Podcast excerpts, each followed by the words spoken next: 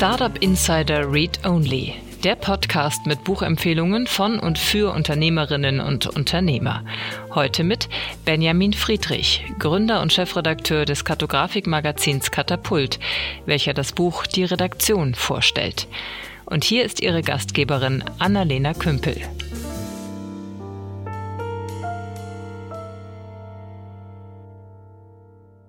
Vielen Dank und herzlich willkommen bei Read Only für diese Woche.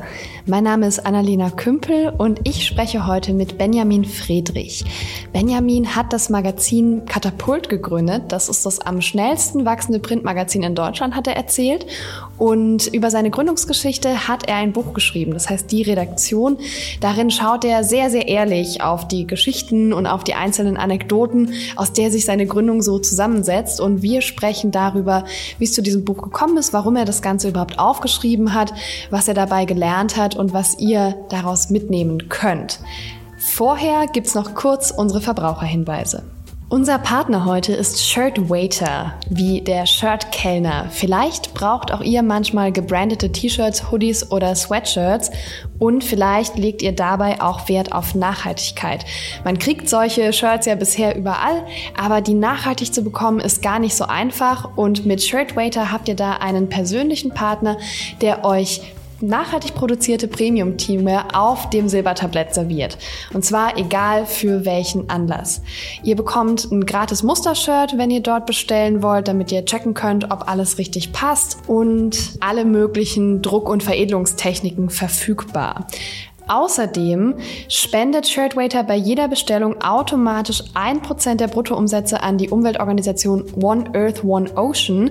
Die äh, sammeln Plastikmüll aus verschmutzten Küstengebieten und Flüssen auf der ganzen Welt. Schaut einfach vorbei auf www.shirtwaiter.de slash startup und bestellt euch da euer Mustershirt. Hallo Benjamin.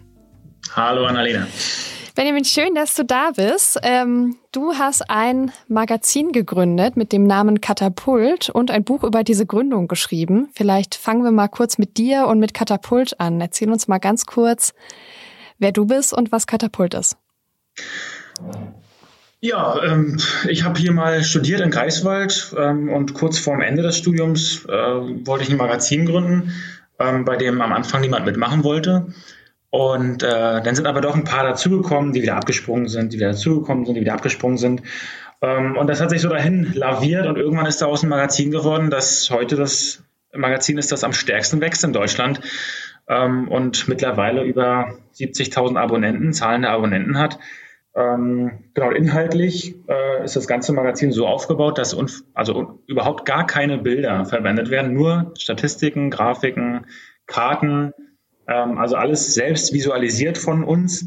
Ähm, wir machen, wir laufen also nicht mit dem Fotoapparat rum und äh, fotografieren Sachen, die wir dann drucken.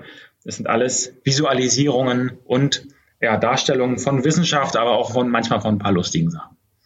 Ich wollte gerade fragen, mit was für Themen ihr euch so beschäftigt. Also seid ihr wissenschaftlich in einem bestimmten Bereich? Ja, wir schließen, es ist einfacher, was auszuschließen. Wir schließen alles aus, was Naturwissenschaft ist. Also wir kümmern uns dann auf der anderen Seite um die Politikwissenschaft, Wirtschaftswissenschaft, Psychologie, äh, die Rechtswissenschaft. Immer da, wo menschliches Miteinander äh, erforscht wird, ähm, darüber berichten wir, da holen wir neue Studien aus der Uni von den Wissenschaftlern, die manchmal auch selber schreiben bei uns und visualisieren das dann, weil die Naturwissenschaft die hat schon so tolle Bilder. Da muss man gar nicht mehr nachhelfen mit Visualisierung. Kann man auch machen, aber es ist nicht so zwingend wie bei den Sozialwissenschaftlern. Die haben viel mehr Probleme. Die können keinen schönen Vogel fotografieren, wenn sie, weiß nicht, als Ornithologen arbeiten. Ähm, wenn man über Arbeitslosigkeit äh, forscht, ist es natürlich unwürdig, Arbeitslose zu fotografieren. Deshalb dieser Weg über die Statistiken. Okay, das heißt, euer, euer USP ist, ähm, wir visualisieren alles, was schwer zu visualisieren ist und schreiben dann auch noch drüber. Genau, ich glaube, das können aber andere auch. Also ist es wahrscheinlich kein USP. Bei uns äh, kommen dann noch ein paar andere Sachen hinzu.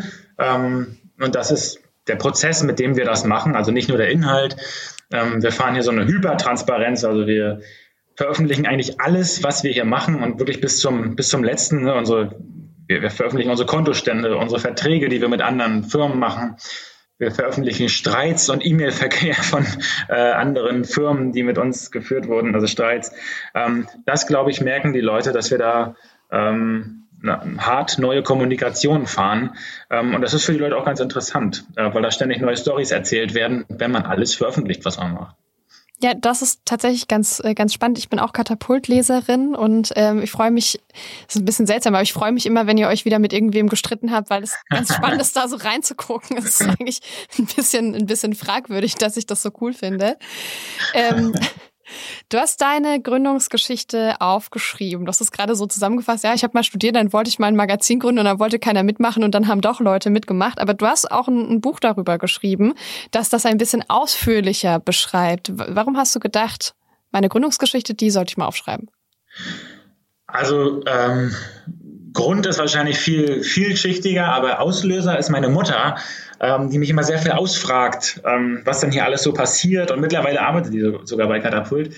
Ähm, aber die hat mich früher immer sehr viel ausgefragt, ob wir denn genug Geld haben und ob wir uns das Essen leisten können. Am Anfang war das wirklich alles nicht so klar. Ähm, da haben wir sehr wenig Geld oder gar nichts verdient und haben uns immer ein paar hundert Euro pro Monat ausgezahlt. Und bis dahin, dass auch bei Tim Ehlers ab und zu auch mal der äh, Gerichtsvollzieher vor der Tür war und äh, also wir wirklich da eine harte Zeit durchlebt haben. Und meine Mutter hat immer sehr, sehr viel gefragt, ähm, was wir immer so alles machen, aber sehr interessiert an unserer Arbeit. Und ähm, da habe ich ihr irgendwann mal gesagt, aber gar nicht so ernst gemeint, äh, ich schreibe schreib dir das irgendwann mal alles auf und dann äh, kannst du das, äh, gebe ich dir das. Ähm, und daraus ist dieses Buch jetzt geworden. Ähm, und jetzt ist es ja natürlich so, wir sind jetzt unfassbar erfolgreich, so erfolgreich, dass eigentlich ja, alle anderen Medien äh, von, von groß bis klein, also von den allergrößten bis zu den allerkleinsten, ähm, uns derzeit irgendwie kontaktieren und fragen, wie wir das gemacht haben und fragen, was man bei ihnen ändern muss, wo ich natürlich gar keine Ahnung habe. Ähm, und jetzt aus dieser Perspektive, wo wir so erfolgreich sind, ist es natürlich besonders spannend, diesen Start mit so viel Not und also an so vielen Ecken Not äh, zu erzählen äh, mit, mit dieser harten Story, die dann so glücklich endet. Ähm, das ist natürlich besonders spannend. Ja, das sind ja die Geschichten, die wir am liebsten mögen. Deshalb funktioniert ja der amerikanische Traum so gut. Das heißt, du hast das Buch für deine Mama geschrieben? Genau, als Auslöser auf jeden Fall und dann natürlich äh, für die vielen Leser, die sich jetzt äh, im Nachhinein dazugekommen sind und sich das gewünscht haben oder immer mehr gefragt haben, ähm, wenn sie jetzt nicht schon seit fünf Jahren uns begleiten, wir haben ja immer ganz viel veröffentlicht, ähm, auch über uns. Ähm, wenn die jetzt erst vor kurzem dazugekommen sind, auch für die natürlich, äh, dass die irgendwas haben äh, und wissen, wie das mal gestartet ist. Und eben, das ist ja das Besondere und das Interessante. Es ist eben kein großer Investor im Rücken, es ist kein großer Medienverlag im Rücken. Wir haben das alles komplett alleine gemacht, keinen einzigen Kredit. Einmal, glaube ich, 8000 Euro von meiner Oma für drei Monate, dann wird zurückgezahlt. Also alles aus eigener Kraft gemacht und nicht wie sonst ja ein neues Medium startet, meistens wird ja irgendwie, weiß nicht, der Springer Verlag oder Gruner und Ja oder so, ähm, die gründen dann einfach eine neue, ein neues Produkt, ist ja auch vollkommen in Ordnung. Und dann wird das aber von dem großen Mutterkonzern natürlich irgendwie äh, finanziert. Und das hier ähm, ist ja schon so eine kleine äh, Asterix und Obelix-Geschichte, die äh, hier so ganz alleine von sich vonstatten gegangen ist. Und das ist natürlich besonders interessant, weil ja auch unfassbar komische Leute zwischendurch aufgetreten sind und wieder gegangen sind und ähm, ganz merkwürdige Geschichten passiert sind. Ja, vielleicht äh, können wir einfach mal ein bisschen, ein bisschen reingehen. Ähm, du hast ja jetzt ganz viel über eure Startphase gesprochen. Erzähl mal ein kleines bisschen was darüber. Wir müssen ja jetzt nicht das ganze Buch verraten, aber wie Katapult angefangen hat. Abgesehen davon, dass du gesagt hast, ich hatte eine Idee und wenn ich mich richtig erinnere, hattest du gesagt, ich wollte immer mal was gründen, was Katapult heißt. Genau, der Name stand tatsächlich zuerst fest. Und es hätten mehrere Sachen werden können. Äh, eine, eine Punkband war noch äh, im Gespräch, da hat sich aber gar keiner gemeldet. Da habe ich mal so eine Ausschreibung am schwarzen Brett hier an der Uni gemacht. Ähm, da gab es nicht so viele Musiker, die mitmachen. Vielleicht fanden sie den Namen scheiße. Ähm, und dann ging das immer weiter, dass, dass mein Interesse irgendwie gewachsen ist am, am Journalismus und vor allem daran, dass ich gesehen habe, ähm, es gibt unfassbar tolle Studien, die in meinem Studiengang erforscht oder erstellt werden und die versacken alle immer irgendwie so im Unibetrieb. Also die bleiben in den äh, Fachzeitschriften. Und dann war irgendwann ziemlich klar, dass ich sowas machen will, dass ich eigentlich Studien in eine einfache Sprache übersetzen will und die dann veröffentlichen möchte. Und das Problem war aber, dass ich, ja, am Anfang wirklich, das ist super schwer, Leute dafür zu finden, die erstmal ohne Geld und nur von dieser komischen Idee leben ähm, und sagen, sie machen mit. Also für sie, für die meisten ist es einfach verschleuderte Zeit und sie wissen nicht, ob da irgendwann was zurückbekommt. Und der, Knacken, der, der, der Knackpunkt, sagt man, der, der war eigentlich, dass ich irgendwann einen Programmierer gefunden habe, der mir eine Internetseite gebaut hat. Und der war super wichtig, der ist äh, heute leider gar nicht mehr da. Ähm, wir haben vier andere Programmierer, aber der war damals super wichtig, weil er mir die, technischen, die technische Basis gelegt hat. Und dann ging es eigentlich darum, Leute zu finden. Und ähm, die meisten haben eigentlich gesagt, wenn jetzt gar kein Geld da ist, dann äh, würden sie auch nur vielleicht, weiß ich nicht, einmal in der Woche äh, einem Treffen zustimmen, wo sie irgendwie zwei Stunden mit mir reden. Und so war das dann auch. Ne? So Feedback-Runden. Ich habe dann viel alleine ausgearbeitet und dann mir da Feedback geholt. Ähm, und bis das erste Geld ankam, hat es dann nochmal so ein Jahr gedauert. Da haben wir ähm, eine Förderung bekommen und dann kamen auch die Leute. Mit dem Geld kamen auch ein paar Leute. Ähm, und diese Förderung ist irgendwann ausgelaufen. Das ist vielleicht noch ganz interessant. Ähm, und dann war erstmal das Geld wieder weg. Dann ist auch die Hälfte der Leute wieder weg gewesen. also äh, Geld ist tatsächlich unfassbar wichtig in dieser in so einer ganzen Gründungsgeschichte, wenn man nicht schon vorher ein eingeschworenes Team ist. Aber das war ich alleine ja nicht.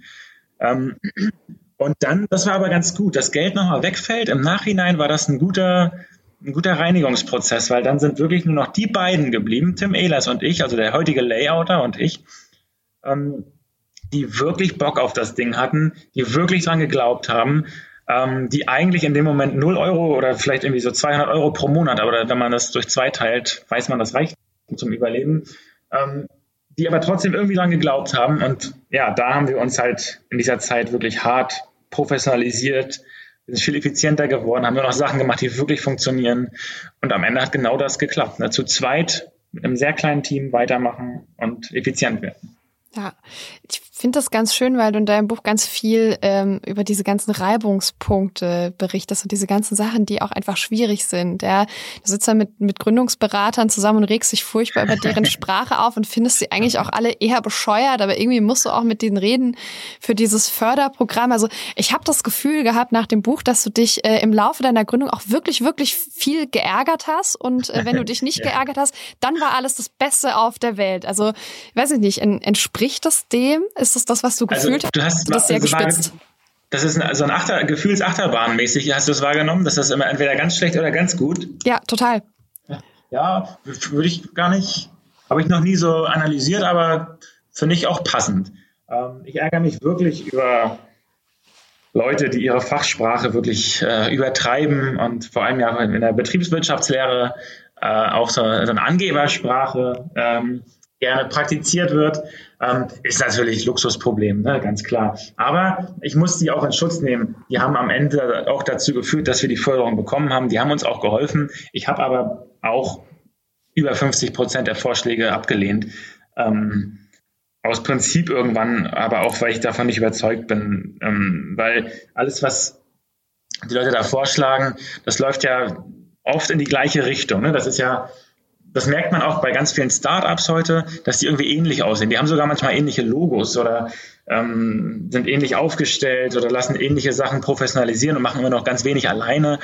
Ähm, damit hatte ich immer ganz viele Probleme, dass das alles so vereinheitlicht ist. Also es gibt so, so ein Schema F ähm, für Startups oder für kriselnde Unternehmen, die werden dann immer so durchgezogen und niemand denkt mehr so richtig alleine. Da werden immer irgendwelche Unternehmensberater oder Firmen sogar geholt und die Lösungen sind immer alle ähnlich. Und dadurch, dass wir das nicht machen und uns da eigentlich gegen wehren und ich ja sogar in drei ganz wichtigen Sachen genau das Gegenteil davon mache, dadurch hat unser, hat es ist Katapult erst so richtig sichtbar und irgendwie anders geworden. Ne? Ähm, was sind denn die drei Sachen, wo du genau das Gegenteil von dem tust, was, was empfohlen wird? Der Name, das Logo ähm, und das Produkt. Äh, das muss äh, in der, in der Betriebswirtschaftslehre oder auch da im, im Marketing und in Außenwirkungslehre, da irgendwie muss das eine Einheit ergeben. Also wir hätten sozusagen heißen müssen Karten und wir hätten vielleicht eine Welt oder eine Karte als Logo haben müssen. Dann wäre das eine Einheit, also so ein bisschen fast christlich, ähm, Trinitätslehre. Ähm, und wir haben jetzt ein Kartenmagazin, Wissenschaftsmagazin, das Katapult heißt. Katapult, der Name hat überhaupt nichts damit zu tun. Und unser Logo ist ein Eis. Ähm, das hat nochmal überhaupt nichts damit zu tun. Und das habe ich tatsächlich dann irgendwann aus Prinzip gemacht, weil ich dachte, nee, ich finde das so blöd mit dieser Einheitslehre. Ähm, wie, für wie blöd hält man die Kunden, die man da, auf die man dann da irgendwie abzielt am Anfang, ähm, dass die das nicht auch alles getrennt wahrnehmen und sich merken können. Ne? Und genau das ist heute der Fall. Ähm, die haben überhaupt kein Problem, sich unser Eis zu merken. Die haben auch kein Problem, sich den Namen Katapult zu merken. Ähm, das sind so Sachen, ähm, bei denen ich von Anfang an dachte, nö, äh, möchte ich gerne nicht mitmachen. Ich finde das unglaublich sympathisch und ich frage mich, ähm, wie viele Dinge machst du einfach aus Prinzip anders, weil der Status quo dich ärgert? 70 Prozent, sage ich mal. Also wir haben, es ist ja so, ähm, es werden ja, es werden auch immer wieder jetzt Sachen gegründet, auch heute noch. Ne? Ich habe mal Katapult gegründet und mir ist jetzt ganz spät aufgefallen, dass es auch hätte dabei bleiben können. Ne? Wir haben ein erfolgreiches Magazin und davon kann man ja leben und das ist ja schön, aber es ist gar nicht dabei geblieben. Ich ärgere mich ja hier seit einem halben oder seit vielleicht auch schon einem ganzen Jahr darüber, dass wir so eine sehr hm, ausländerfeindliche bis rassistische Lokalzeitung haben und wir gründen tatsächlich deshalb jetzt unsere eigene Lokalzeitung, also Katapult MV und das bleibt also dabei, dass aus diesen Ärgernissen irgendwann Gründungen hervorgehen. Ähm, und das finde ich, ist für mich psychisch natürlich eine ganz tolle Sache, weil das ganz viel bereinigt für mich und ich irgendwie zumindest so ein Aktionismus. Ich weiß ja nicht, ob das alles klappt. Ich gehe davon aus, aber ähm, ist ja nicht sicher. Ähm, aber für mich ist das natürlich psychisch total schön, immer was machen zu können. Mhm.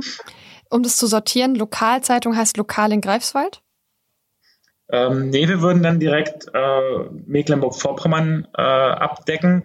Ähm, wahrscheinlich Schwerpunkt Neubrandenburg-Greifswald, weil diese Zeitung, wir haben hier drei Regionalzeitungen in, in MV und die schlimmste davon ist der Nordkurier, die hat ihren Hauptsitz in Neubrandenburg und deshalb würde ich tatsächlich da anfangen, weil die Leute haben dann, das ist ja immer regional dann, auf die Region, also bezogen Einzugsgebiet, sind das Monopolisten. Die Leute, die da wohnen, die haben dann keine andere Chance, eine andere Lokal- oder Regionalzeitung zu abonnieren und ähm, die über die Region berichtet. Und deshalb würde ich äh, tatsächlich bei diesem schlimmen Blatt in diese Region dann auch gehen und dort anfangen, weil die anderen beiden, die OZ und die SVZ, die arbeiten eigentlich ganz vernünftig.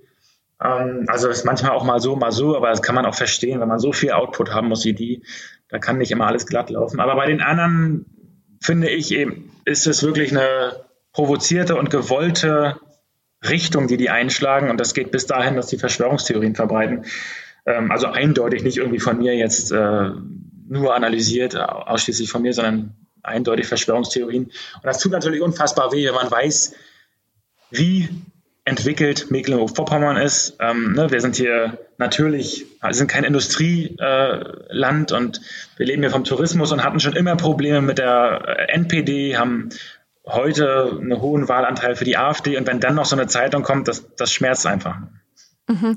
Und also eigentlich ganz schön, es ist ja die, der, weiß ich nicht, so die Ursprungsgründungsgeschichte. Da ist was, das stört mich, da ist ein Problem, ich finde es blöd, ich will was dagegen tun. Und das scheint so dein, dein Antrieb zu sein für die Sachen, die du ja, machst. Ja, also wenn das, dann, dann sehe ich gar keinen Grund. Äh, wenn jetzt hier alles toll wäre, und, und wenn ich unsere Lokalzeitung alle lieben würde, dann würde ich sagen, okay, da ist, wird Katapult gerade nicht gebraucht. Dann äh, würde ich woanders hingehen wollen. Ich wollte ja eigentlich auch Katapult gerade internationalisieren und ähm, auf Englisch rausbringen. Und wir haben ja auch schon die englische Seite äh, bei Instagram gestartet. Ähm, und das ist jetzt so ein bisschen dazwischen gekommen mit dem Lokalding, weil das wirklich so akut geworden ist und mich so sehr gestört hat. Und ich ja auch meinen privaten Kampf da auch mit dem Chefredakteur äh, immer wieder pflege. Ähm, aber ja, ich, am Ende, ich hätte nichts gemacht, wenn wir da nicht gebraucht worden wären. Das, dann wäre es ja Quatsch. Mhm. Du schreibst äh, in deinem Buch über dein Buch, dass es das, dass es das beste Buch der Welt ist. Wa warum ist es das? Wo steht das denn? Das weiß ich gar nicht mehr. Wo, äh, steht das hinten drauf oder in der Mitte? Ich, ich kann, kann sein, dass das am Anfang irgendwo steht. Ähm, und äh, du erzählst am Ende auch, dass ihr jetzt eine, eine, eine Schule habt ihr, glaube ich, gekauft. Und äh, ja. daraus machst du natürlich auch auf jeden Fall den, den besten äh, Bauroman der Welt. Ach so, ja, genau. Also, ähm, dass das das beste Buch ist, das muss ja so sein. Äh, ohne Hybris kann man sowas gar nicht schreiben. Äh, dann gibt es aber auch wieder die anderen Tage, wo man denkt, oh Gott, äh, jetzt habe ich nochmal Sven Regener gelesen, wie genial ist das dann? Da ist man noch weit weg von. Ähm, aber ähm, natürlich, wir haben jetzt so viele äh, schöne neue Sachen. Wir haben ja gerade Bauunternehmer, die schon angefangen haben ähm, zu bauen und äh, diese alte Ruine, die wir da gekauft haben, wird jetzt äh, schöner. Ähm, da sind auch schon wieder so viele tolle Sachen passiert. Ähm, mit formellen Problemen, die wir dann aber einfach lösen, indem wir die übergehen und einfach machen. Ähm, und dann erstmal abwarten, äh, ob sich überhaupt jemand meldet vom Amt und sagt, sie dürfen sie gar nicht machen. Ähm, das sind natürlich schöne Sachen, die man jetzt auch irgendwie weiterschreiben kann. Deshalb muss der Bausteinroman äh, auf jeden Fall kommen. Und den habe ich mir auch überlegt, weil ich dachte, ich glaube, den Begriff gibt es einfach noch nicht. Ne? Es gibt Krimis und also als Genre. Ich möchte das gerne als Genre einführen ähm, den Bausteinroman. Da, das ist, da ist eine Lücke, das kenne ich noch nicht, das gibt es irgendwie nicht. Das ist eine vergessene Ecke ähm, in der Literatur. Also, und die möchtest du jetzt gerne neu erfinden. Okay, alles klar. Genau. Ich möchte ja, sorry, genau. Ja. Voll in Ordnung. Ähm, du hast ja in deinem, ich finde, du hast in deinem Buch unglaublich ehrlich geschrieben. Also ich ähm, habe viel mit Gründerinnen und Gründern zu tun und ich nehme wahr, dass die so im, im Einzelgespräch erzählen die mir Geschichten, die ähnlich sind, aber die meisten würden es nie nach draußen geben und ich glaube, es tut ähm, vielen Menschen total, total gut, das zu lesen. Ähm, aber du gibst ja auch viel, viel Einblicke in, das hat mich unglaublich geärgert, da war ich total enttäuscht von jemandem und so weiter. Welche Aha. Geschichte war denn schwer aufzuschreiben für dich? Ähm, die letzte, also, das ist die erste Kündigung. Das Buch endet ja äh, mit der, nicht, also endet nicht ganz, aber der, der, letzte große Part ist die erste Kündigung. Auch für mich persönlich. Ähm, also in meinem ganzen Leben war das die erste Kündigung und auch für Katapult.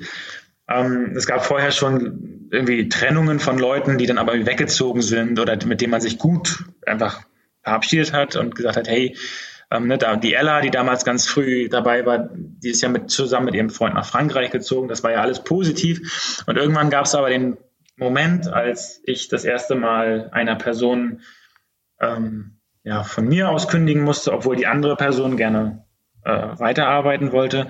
Und das war das Heikelste für mich und Schwierigste, weil das in dem Moment, als ich es erlebt habe, natürlich auch hochsensibel war und das muss man sich mal vorstellen, ähm, das ist eine unfassbare Stresssituation bis heute. Ich habe bis jetzt äh, drei Kündigungen machen müssen. Man wird natürlich professioneller, aber die erste war die härteste. Man muss sich das vorstellen, dass man wirklich dann einen Termin vereinbart mit einer Person und ihr schon grob sagt, worum es geht. Und dann dort bei diesem Termin sitzt man sich zu zweit gegenüber und sagt dem anderen ins Gesicht, ähm, du wirst die nächsten Tage arbeitslos, wenn du jetzt äh, hier nicht irgendwie was, was anderes hast, aber wahrscheinlich äh, du arbeitslos, weil wir werden dich nicht bei Katapult behalten. Das und das sind die Probleme. Wir haben die so und so besprochen, es hat leider nicht geklappt. Ähm, das ist unfassbar hart, das einfach dann auszusprechen ähm, zu zweit, ähm, wenn die andere Person sogar ja eine Familie zu ernähren hat und äh, harte soziale Auswirkungen zu befürchten hat. Das war das Schwerste, ähm, dieses Gespräch oder die, ja, diese Kündigung insgesamt, dieser ganze Prozess, das ist ja ein langer Prozess, bis man zu einer Kündigung kommt, ist ja meistens nicht so von einem auf einen Tag. Ähm, das hat mich, ne, das, in dem Buch sind lauter Witze und Anekdoten drin und da wird es aber, glaube ich, einmal tief und ernst ähm, und ja, das ist, äh, das ist der schwerste Part. Mhm. Und auch schwer, schwer aufzuschreiben. Hast du eigentlich die ganzen Menschen oder einige der Menschen äh, über die du in deinem Buch schreibst, gefragt, ob du, ob das fein ist, wenn sie ihre Geschichten in deinem Buch lesen? Oder hast genau, also ja, alle die, die zurückverfolgbar sind. Ähm, ich habe ja natürlich alle, die, mit denen ich heute gar keinen Kontakt mehr habe, die habe ich einfach umbenannt ähm, und dadurch haben die nichts zu befürchten, ne? also werden nicht erkannt. Ähm, aber alle, die noch hier so irgendwie dabei sind und über unsere Internetseite oder irgendwie durch die ähm, durch den Beruf, den sie bei uns ausüben, wenn wir nur einen Koch haben und ich rede dann von dem, ist egal, ob ich den Namen ändere, dann kann man den halt zurückverfolgen. Da habe ich gefragt, hey, das sind eure Textabschnitte, guckt euch die mal an ähm, und sagt mir, ob ihr mit eurem Klarnamen dastehen wollt oder ob ihr ein Pseudonym haben wollt. Und da haben, da haben sich am Ende hat sich nur eine einzige Person äh, dazu entschlossen, den zu ändern. Ähm, ja, warte mal, ich sage aber nicht wer. Ähm, aber tatsächlich ähm, gibt es ja auch ein paar Leute, die so eine Art historische Person sind. Mein Professor zum Beispiel, der ist ja auch in der Branche hier oder in, in, in der Uni, ähm, Unibetrieb total bekannt. Oder zum Beispiel Sebastian Jabusch, den habe ich, oder Stefan Niggemeier. Und das sind ja eher so historische Personen, die habe ich auch gefragt am Ende und die waren natürlich total froh eigentlich, ne, dass sie, dass sie mhm. da vorkommen. Ähm, obwohl ähm, es gibt natürlich eine gewisse Brenzlichkeit. Ähm, es gibt ja bei, fast jeder Person was Positives und was Negatives. Also es kommt gar keine oder ganz wenige Personen kommen nur positiv weg. Und ich glaube, zwei kommen nur negativ weg. Die habe ich aber verschleiert.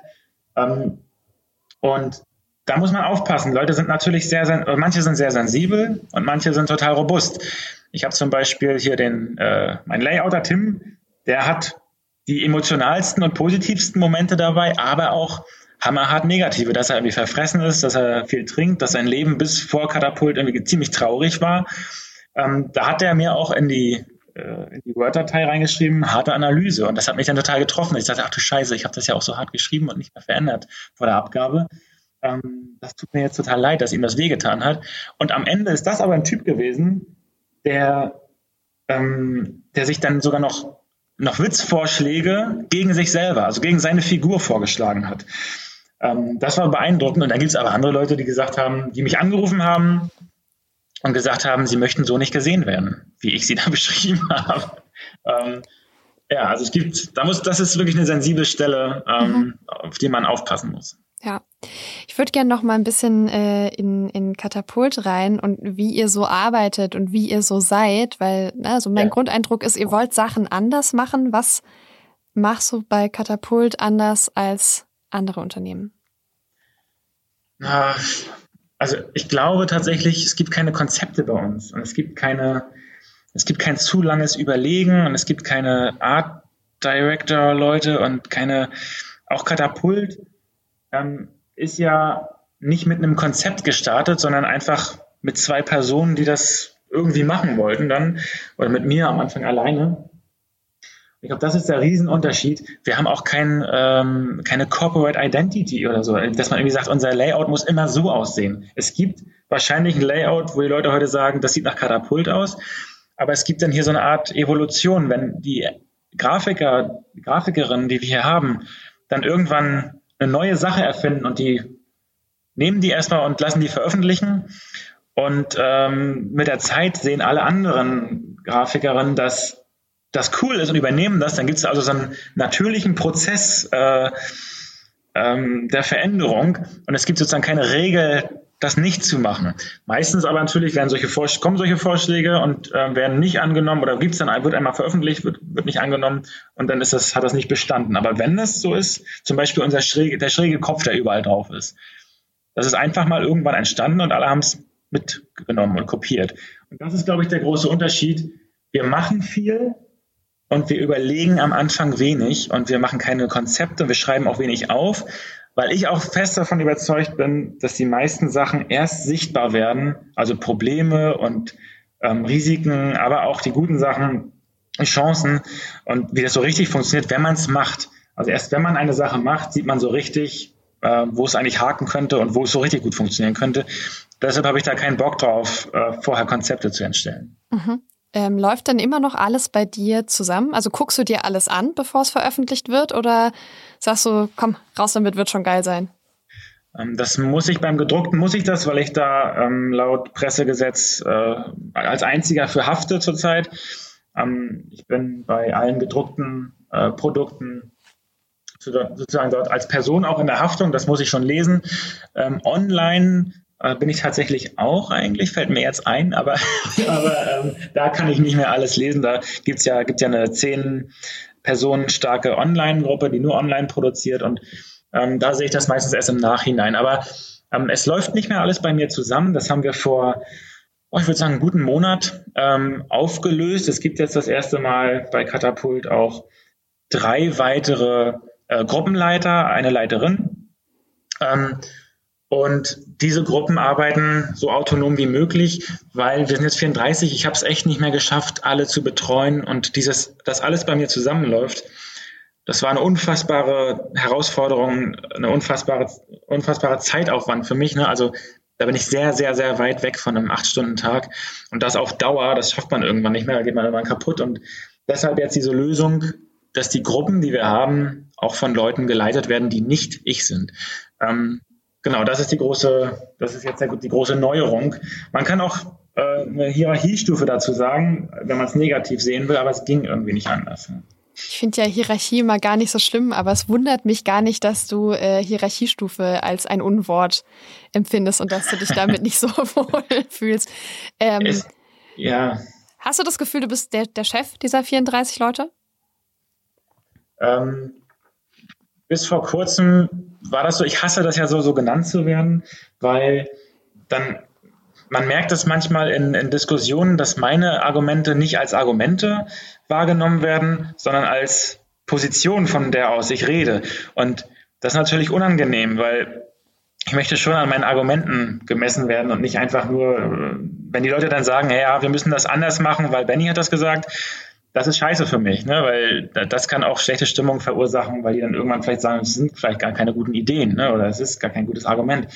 Aber jetzt sind wir gerade in dieser Transformation, in der ich wirklich hoffe, dass die Leute ähm, ihre Chefredakteurin Julie Katz zum Beispiel ähm, voll als ihre Chefredakteurin akzeptieren und mit mir gar nicht mehr so viel oder nur noch optional zu tun haben. Es ist tatsächlich auch so, dass ich diesen Leuten Personalgewalt gegeben habe. Das heißt, sie können Leute einstellen und sie können auch Leuten kündigen.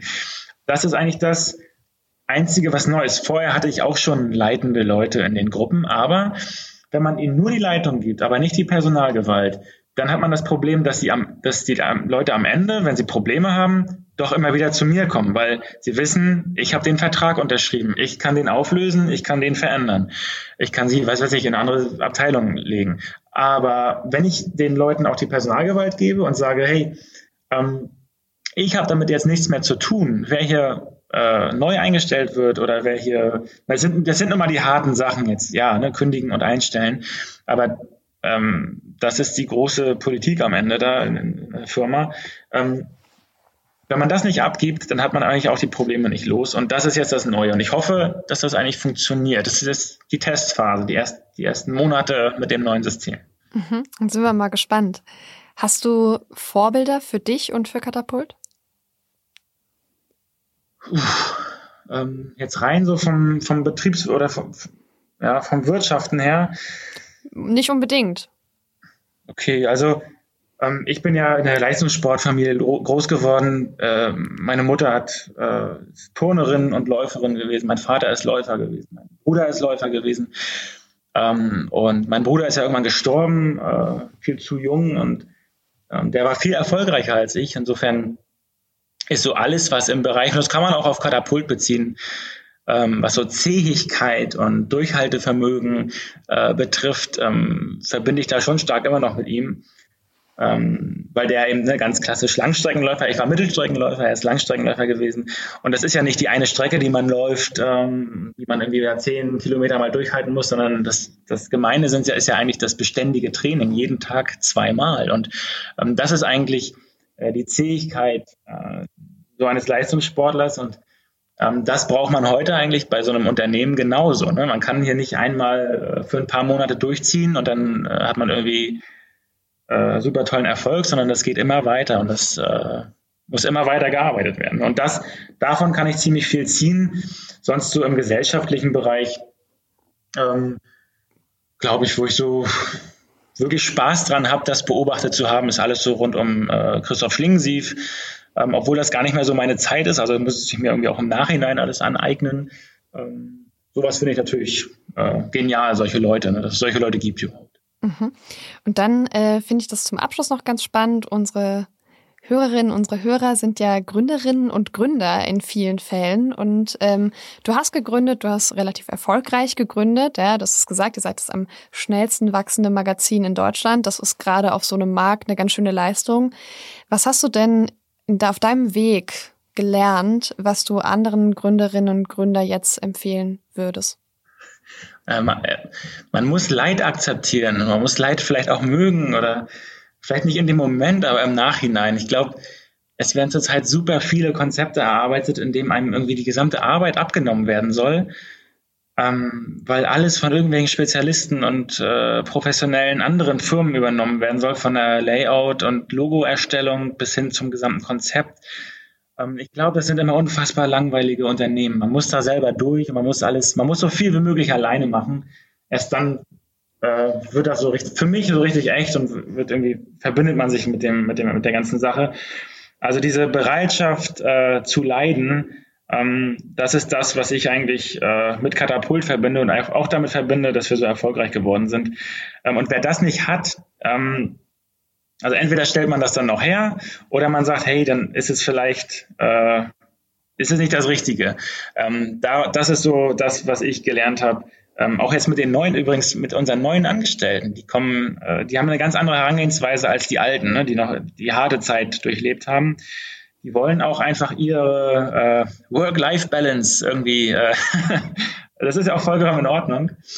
Ähm, und wir erklären dann aber schon, nee, nee, ähm, das könnt ihr fragen und es gibt auch wieder Ausgleichstage und ihr könnt, kommt da schon auf eure Stunden, aber äh, Katapult ist immer auch Leid. Äh, und ich glaube, das muss man akzeptieren, wenn man eine Firma gründen will. Da geht nichts gerade und da gibt es auch keine Regeln ähm, und am Ende ist es einfach mehr Arbeit, als man sich das vorgestellt hat und da muss man Bock drauf haben. Sehr schön. Ein wunderschönes äh, Schlusswort. ähm, nicht, nicht ganz so positiv, aber ähm, ich glaube, es ist was, was sehr realistisch ist und was wahrscheinlich ich, viele Gründerinnen und Gründer kennen. Ich glaube aber, dass die, das merkt man schon in der Schule oder ich war, ich war ja super schlecht in der Schule, ne, aber ähm, oder die in der Uni oder wenn man irgendwie so kleine Projekte macht und Leute, die da wirklich durchziehen und äh, sagen, hey, mir geht's um das Projekt und nicht, oder wer am Ende sagen kann, wer hat was, wer hat da welche Leistung erbracht oder die sich danach hinstellen müssen. Das wissen schon die Leute ungefähr, die kennen sich eigentlich. Und wenn sie merken, nee, das ist auch vollkommen in Ordnung übrigens. Ne? Wenn sie sagen, nee, ich möchte lieber einen sicheren Job, wo ich irgendwie meine acht Stunden am Tag mache und dann habe ich das Geld am Ende und das mache ich alles akkurat. Das ist auch vollkommen in Ordnung, aber dann ist es nicht die Gründung, meiner Meinung nach. Mhm. Wunderbar. Ich freue mich sehr, dass du da warst. ähm, vielen Gerne. Dank für deine Zeit und für deine Offenheit, Benjamin. Gerne, vielen Dank.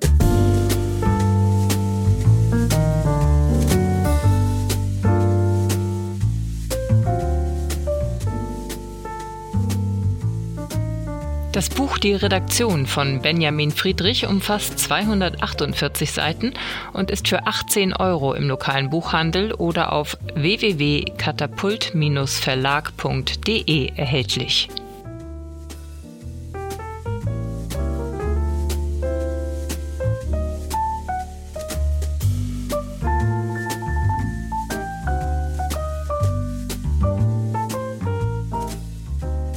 Das war das Gespräch mit Benjamin Friedrich. Vielen Dank, dass ihr dabei wart. Nächste Woche spreche ich hier bei Read Only mit Nicolas Samios. Er hat gemeinsam mit Anja Arnold das Buch Dealterms.vc geschrieben. Darin geht es um Venture Capital Finanzierung für Startups in Deutschland. Und wenn das ein Thema für euch ist, ich werde Nicolas viel, viel, viel über Tipps ausfragen. Sachen, die ihr mitnehmen könnt, wenn es um eure Startup-Finanzierung geht. Ich freue mich auf die nächste Woche und wünsche euch schöne Tage.